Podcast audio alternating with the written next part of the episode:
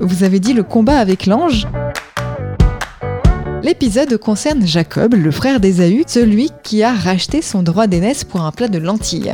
Après diverses aventures sur le chemin qui le ramène chez lui, Jacob rencontre une nuit un mystérieux personnage avec lequel il entre en lutte sans qu'on sache le motif du combat.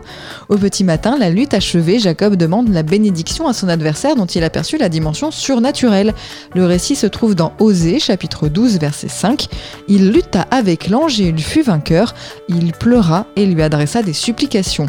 D'autres informations nous sont données dans la Genèse, chapitre 32, verset 28.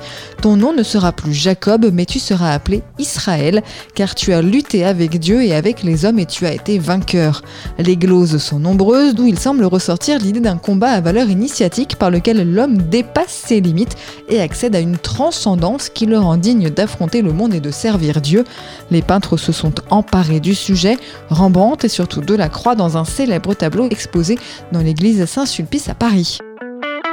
Extrait du livre Expression biblique expliquée de Paul Desallemands et Yves Stalloni, paru aux éditions Chênes.